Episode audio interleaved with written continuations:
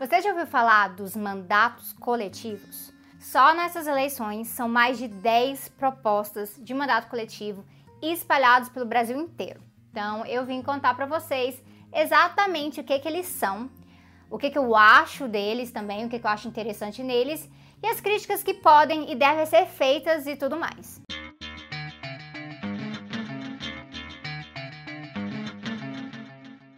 Eu tenho abordado bastante sobre o mandato coletivo nas minhas redes pessoais, até porque eu estou construindo a campanha de um aqui no Distrito Federal.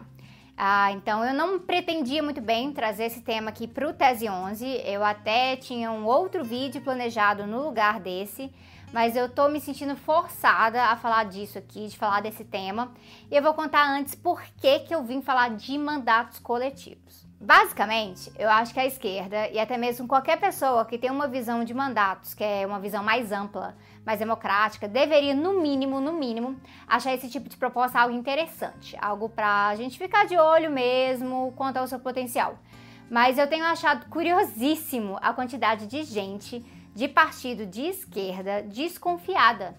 Às vezes desconfiada sem nem buscar conhecer o que, que são esses tais mandatos coletivos e porque eu ouvi, eu realmente ouvi isso por aí, que seria deseducador negar um candidato único num processo e que isso seria negar a formação de lideranças. E ah, também ouvi que mandatos coletivos surfam na onda da antipolítica que eu tanto critico. Então, por conta desse discurso, eu resolvi vir para cá contar para vocês o que são esses mandatos coletivos aí e aí nesse vídeo eu vou falar o que isso tem a ver com esquerda e com direita e o que que eu critico, que na verdade se chama pós-política e que eu creio que na verdade se o mandato coletivo de esquerda assume as suas pautas como parte da construção, acaba sendo que o mandato coletivo pode ser muito bem uma arma contra essa pós-política sim. Então, o que, que são esses mandatos coletivos? Os mandatos coletivos são candidaturas e talvez eventualmente mandatos, né, que se estruturam não ao redor da figura do parlamentar, mas coloca o parlamentar não como um ponto de partida, mas como um resultado de um processo coletivo de tomada de decisões mesmo. Geralmente, o mandato uh, coletivo significa uma despersonalização da figura parlamentar e a quebra da relação parlamentar-assessor e significa também que nesse espaço não se forma apenas uma liderança, mas várias lideranças que ocupam funções diferentes ou às vezes dividem as funções. No geral, isso produz uma quebra de hierarquias formais que eu acho bem interessante. Os mandatos coletivos, eles seguem estruturas variadas, então eu vou dar aqui alguns exemplos das formas que eu tenho visto por aí. Por definição, o mandato coletivo seria assim: o mandato coletivo que vai ter várias pessoas concorrendo juntas para ocupar uma vaga, e no caso elas seriam então co-candidatas, uh, no sentido da lei eleitoral, uh, apenas um seria eleito, mas os acordos são firmados, inclusive através de estatutos, né, para trazer garantia da divisão de tarefas e até mesmo do salário, e aí combater qualquer hierarquia entre eles vindo de dentro do coletivo. Isso é o que seria uma definição básica. Então, por exemplo, uma pessoa que é filiada a um partido formalmente coloca o seu CPF e vira candidata aos olhos do Estado. Mas ela tem um acordo com outras, sei lá, outras quatro pessoas em que vão dividir o mandato. Pode ser dividir responsabilidades, pode ser também dividir o próprio salário. Uh, normalmente essas pessoas são apontadas para o gabinete para também terem alguma proteção legal. Mas aí o termo do acordo que vai regrar sobre como tudo é feito, inclusive sobre essa questão do salário, para não ter custo maior nem nada.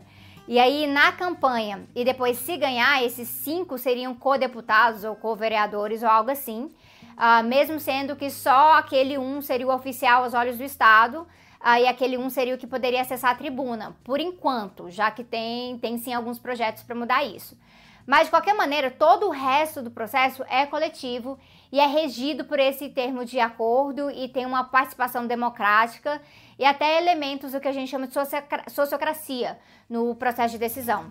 É, esse tipo aqui eu tenho chamado na minha pesquisa sobre mandatos coletivos como um mandato coletivo de ocupação coletiva. Só que numa visão mais ampla de mandato coletivo tem uns outros formatos também, tem dois formatos.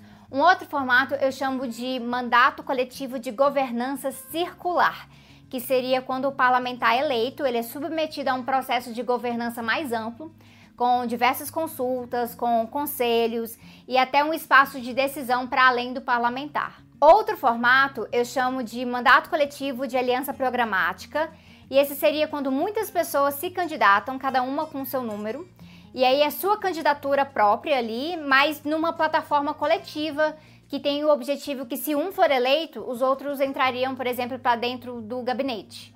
A primeira vez que eu ouvi falar de mandato coletivo com esse nome foi em 2016. Eu ajudei a organizar um seminário ecossocialista aqui em Brasília, e aí tinha uma galera de Alto Paraíso que estava contando dos recém-eleitos co-vereadores de um mandato coletivo de cinco pessoas ali em Alto Paraíso, na Chapada, que chegaram para levantar a bandeira socioambiental realmente na Câmara da cidade.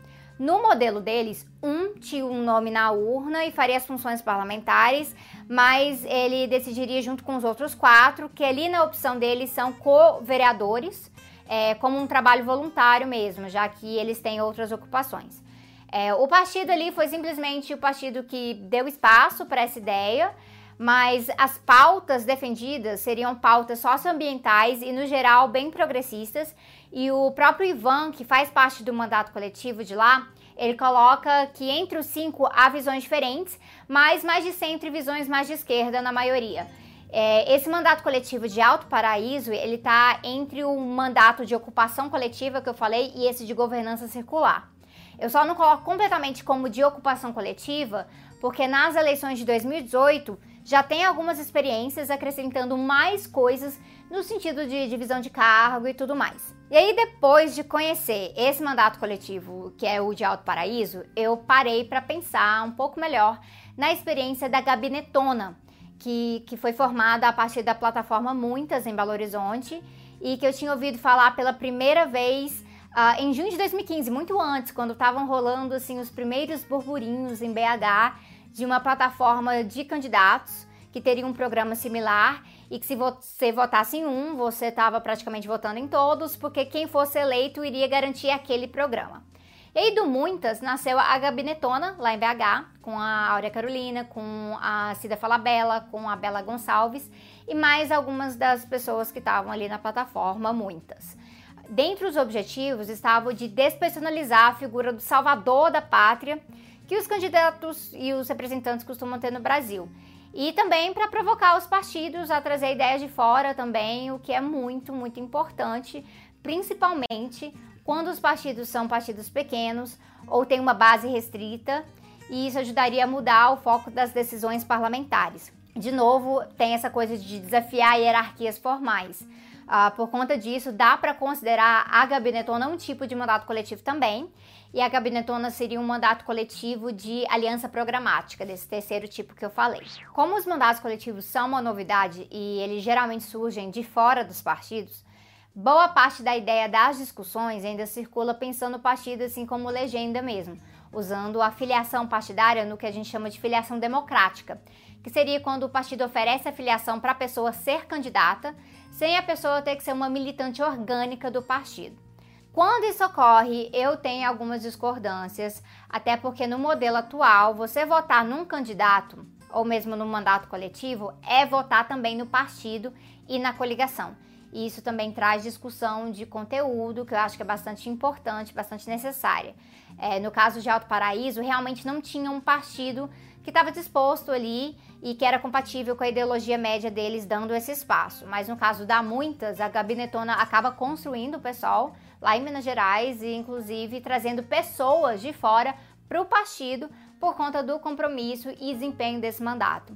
E agora a Muitas está até lançando como coletivo novamente pessoas para federal e estadual por lá, que eu imagino que segue com esse formato de aliança programática que eu mencionei antes. Mas e as outras propostas que tem assim para 2018 agora daqui um mês e meio praticamente? No formato de mandato coletivo de ocupação coletiva, tem algumas. Por exemplo, aqui no Sítio Federal tem um mandato coletivo que eu construo. E nele tem um socioambientalista, tem um líder sem teto, tem uma lutadora indígena e tem uma advogada e militante do movimento negro e feminista, que juntos são co-candidatos a uma vaga de deputado distrital pelo PSOL. É, quer dizer que se esse mandato coletivo for eleito, eles quatro vão ocupar juntos uma vaga distrital e tem até uns planos jurídicos aí para tentar socializar o uso da tribuna entre eles, é, não só o que teria o cargo formalmente. Então, pensando nisso, eles até ousaram colocar o um mandato coletivo na urna e escolheram ir sem foto do que ter que colocar a foto de um só. O legal que eu gosto dessa iniciativa, e é por isso que eu me juntei, é que não tem hierarquia entre os quatro, mas também não tem hierarquia entre os quatro e o coletivo que faz a campanha e que constrói o mandato junto, inclusive faria o mandato junto. Todo mundo que constrói vota igual, o que exige que seja tudo debatido e que esses debates sejam feitos com politização e não com justificativas arbitrárias. E claro, como é uma candidatura pelo PSOL, parte do conteúdo político já é garantido pelos princípios do partido e a outra parte vem diretamente das várias lutas anticapitalistas e anti-opressão que essa galera faz no dia a dia. Aí eu queria deixar claro também que eu não sou uma dessas pessoas co-candidatas, ok? Eu tô construindo, mas eu já falei, inclusive, algumas vezes aqui para vocês que eu mesma não tenho interesse pessoal em candidatura, nem mesmo nesse formato mas eu aposto na construção e no apoio que eu posso dar além do meu voto. Ainda nesse formato de que eu estou chamando de ocupação coletiva, tem o da bancada ativista, que é para estadual em São Paulo, com o nome da Mônica, Mônica da bancada na urna, já que é a Mônica colocando seus dados eleitorais, mas ela tá levando mais oito co-candidatas e co-candidatos junto com ela para estadual, também pelo PSOL. Uh, tem também o mandato coletivo feminino para estadual ali, composto de sete mulheres co-candidatas também pelo PSOL. E em Pernambuco tem o mandato coletivo Juntas, que são cinco mulheres para co-deputados estaduais também, incluindo a Jo, do MTST. E pelo que eu sei, também no Paraná tem o Diogo e a galera que estão construindo algo nessa linha, é, com um mandato coletivo antiproibicionista que é de quatro pessoas, também passando por uma coisa que está acontecendo no DF, que é com uma aliança indígena com a presença do Jorge Tupan. No formato de governança circular, tem a experiência do mandato cidadanista do PSOL, que tem a figura do Célio Turino como candidato para federal, mas que tem um modelo que é esse de gestão compartilhada com mais 13 pessoas e conselhos. Esses são alguns dos exemplos, mas tem muitos mais ah, porque as propostas realmente estão crescendo pelo Brasil mesmo. Então você pode me lembrar aí nos comentários de outros que vocês ouviram falar. Só que tem uma coisa, eu tô focando naqueles que eu tô vendo a presença de um conteúdo de esquerda ou pelo menos progressista. Eu excluí alguns outros aí da conversa. E por que que eu tô falando disso? Porque na hora de pensar mandatos coletivos, a gente tem que avaliar o que tem de novo nele realmente que vai além da forma. Porque forma, a gente sabe, né? Qualquer um pode imitar. É, afinal, qualquer um pode colocar novo, bem grandão, em algo para esconder que o conteúdo é velho, velho, velho, velho. A gente sabe que os mandatos coletivos ajudam como uma resposta para uma demanda de renovação política que tem na sociedade atualmente sob a crise de representação. Muita gente falando de renovação no momento, mas como garantir que isso não seja apenas uma pós-política? E esse é o conceito um tempo atrás eu fiz um vídeo aqui no canal, episódio 4, se eu não me engano, sobre pós-política, que é um conceito que eu considero muito importante, inclusive eu vou falar muito dele, muito mesmo no livro que eu estou escrevendo. Para quem não viu aquele vídeo lá, bem resumidamente, a pós-política é uma forma de despolitização em que se propõe que os problemas da sociedade eles podem ser resolvidos apenas com novos formatos de gestão da sociedade. Então acaba colocando que ideologia é coisa do passado, simplesmente porque essa ideologia atrapalharia a eficiência ou atrapalharia pegar o melhor de todos os lados. O que acaba ignorando é que alguns desses lados existem justamente porque o seu conteúdo e as suas propostas estão em oposição. E aí, numa crise de representação como a nossa, fica parecendo que se tem problemas na sociedade, então basta mexer nos formatos. E o conteúdo acaba não mudando, Geralmente colocam conteúdo velho, de status quo mesmo, num recipiente novo e vendem assim para a população. Aí dessa forma é totalmente possível um grupo aí pegar a ideia de dividir mandatos e até salários mesmo e falar que olha que novo isso e olha que transparente e que eficiente. E aí vender isso como se sozinho isso fosse radical e antissistêmico. E eu denunciei isso no vídeo, inclusive, sobre pós-política, e não é assim que isso deve funcionar. Para um mandato coletivo ser realmente antissistêmico, ele tem que combinar forma e conteúdo radicais. E no caso, essa forma diferente ser assim justamente por ser fruto de uma demanda do conteúdo, por mexer em como a gente discute, como a gente decide as coisas quando o assunto é eleições. Só assim se evita a pós-política e eu fico muito feliz de ver que as iniciativas que eu acompanho de perto mesmo têm bem certo isso como um fundamento. Não é à toa que muitos falam que não é só dividir entre quatro ou cinco pessoas, mas entre pessoas que representam lutas populares e essenciais no dia de hoje e que juntas elas agregam mais lutas ainda para mudar o que é debatido lá dentro. Aqui no DF, por exemplo, a proposta do mandato coletivo é até de trabalhar com assembleias populares para não ficar nessa ideia rígida de democracia representativa, em que a pessoa vota uma vez e depois tem que confiar que quem foi eleito ali com voto vai saber o que é melhor, baseado nas propostas da época da campanha. Por último, qual que seria a diferença então entre um mandato coletivo e uma campanha coletiva que gera uma candidatura que é voltada realmente para o coletivo? Eu acho que é importante falar disso, terminar com isso, porque a gente ouve por aí muitos termos como mandato coletivo, realmente, candidaturas coletivas, campanhas coletivas, etc., na esquerda, principalmente na esquerda, para caracterizar campanhas em que tem um candidato e o mandato é dessa pessoa, mas a construção ao redor do mandato dessa pessoa é feita a muitas mãos. Podem ser por pessoas do mesmo partido ou, é, ou da mesma organização ou coletivo dessa pessoa e elas contribuem ativamente. Esse tipo de campanha é muito importante e a gente não deve de forma alguma desmerecer. Tem várias outras construções ao redor do Brasil dessa forma, que inclusive eu estou apoiando. Então não é uma questão de um tipo assim, um mandato coletivo ser melhor, uma construção ser melhor ou pior do que a outra. Não é esse tipo de julgamento que eu quero fazer, inclusive porque alguns que existem por aí seguem lógicas até parecidas com esse de governança circular, só que menos estruturadas e pré-determinadas quanto à governança geral do mandato, além de cargos e também de como as decisões são tomadas. O que eu quero enfatizar é que esses modelos de mandato coletivo, e agora eu estou focando principalmente é, no formato de ocupação coletiva, isso é bem importante para fazer algumas provocações sobre as estruturas partidárias e eleitorais que existem por aí. É, são modelos, inclusive, que podem nos ajudar na batalha contra o fisiologismo nos partidos. E isso ocorre quando as condutas partidárias e das pessoas no partido vão sendo regidas por interesses internos, interesses pessoais e até de autorreprodução desses mandatos parlamentares.